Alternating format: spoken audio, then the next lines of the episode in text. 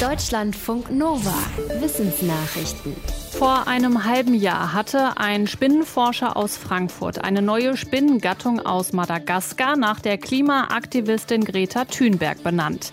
Jetzt stellt sich heraus, die Gruppe dieser Riesenkrabbenspinnen ist vielfältiger als gedacht.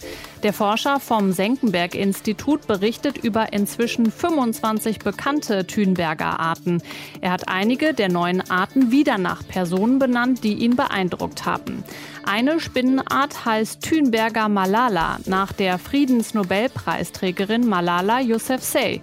Es geht dem Forscher aber nicht nur um griffige Namen. Er hofft auch mehr über das Verhalten der Spinnen herauszufinden. So wurden auf weiblichen Tieren Narben festgestellt, die bei Jungtieren und Männchen fehlen. Der Forscher spricht von Liebesbissen. Wahrscheinlich hält das Männchen das Weibchen bei der Paarung mit seinen Giftklauen fest und es kommt so zu den Verletzungen. Homeoffice, ja bitte. Die Corona-Pandemie hat die Einstellung zur Arbeit von zu Hause aus offenbar stark verändert. Das Institut für Arbeitsmarkt und Berufsforschung von der Bundesagentur für Arbeit hat im vergangenen Jahr rund 300.000 Beschäftigte befragt. Dabei gaben etwa drei von vier Personen an, die viel im Homeoffice waren, dass sie damit zufrieden sind. Die meisten Befragten schätzten ihre Arbeit als effizienter ein als vor der Pandemie. Die Befragung zeigte außerdem, dass die meisten keine Rückkehr zum Stand vor Corona wollen.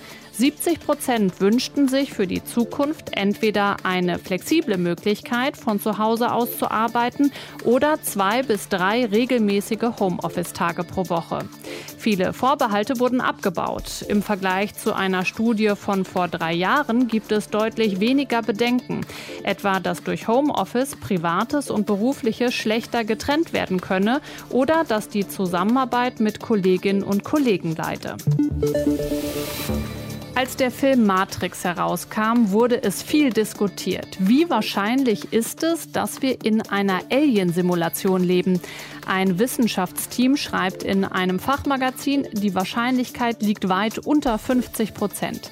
Uns Menschen samt unserer Gedanken zu simulieren, wäre von der Rechenleistung her zwar theoretisch möglich, dabei bleibt es aber nicht. Wir sind von einer Umwelt umgeben, die physikalischen Gesetzen folgt. Auch das fordert eine riesige Rechenleistung.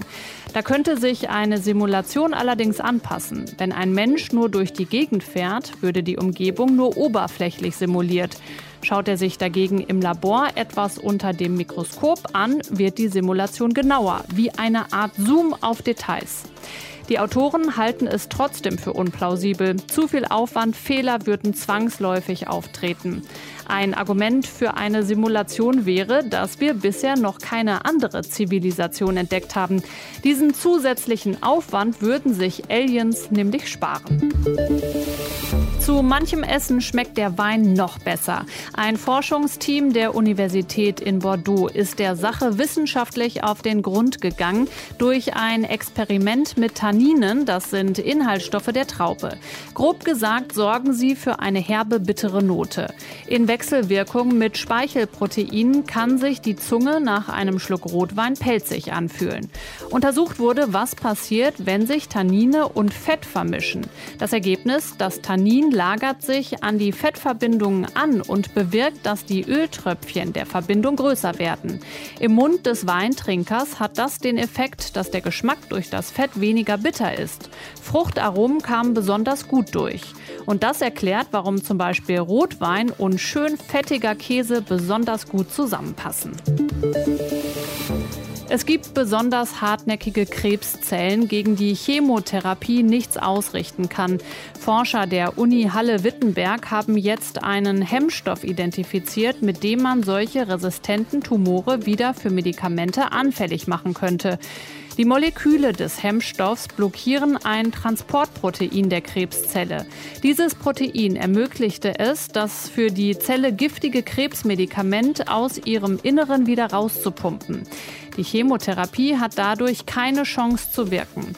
In Versuchen wurden resistente Zellen durch den Hemmstoff aber fast so sensibel wie nicht resistente Krebszellen. Jetzt sind weitere Versuche geplant, um eine Wirksamkeit zu bestätigen. Die Forscher hoffen, dass einige Krebsarten dann effektiver behandelt werden könnten. Ja, Online-Dating ist tatsächlich so oberflächlich. US-Psychologen haben das Wischverhalten von Männern und Frauen untersucht. Dazu haben sie Studierende und Mitte 30-Jährige ins Labor gebeten und sie in Dating-Apps stöbern lassen. Sie wollten wissen, welche Faktoren bestimmen, ob jemand nach rechts oder links swiped, also den anderen kennenlernen will oder nicht. Es zeigte sich, dass weder die Persönlichkeit noch die Suche nach etwas Festem noch die Offenheit für einen One-Night-Stand entscheidend waren. Es zählte allein das Aussehen. Demnach entschieden sich die mehr als 2500 Teilnehmenden oft nur anhand der Attraktivität und der Hautfarbe für oder gegen eine Person. Und das innerhalb kürzester Zeit in unter einer Sekunde. Dabei waren Frauen wählerischer als Männer. Und Menschen, die sich selbst als attraktiv bezeichnen, waren auch wählerischer. Deutschlandfunk Nova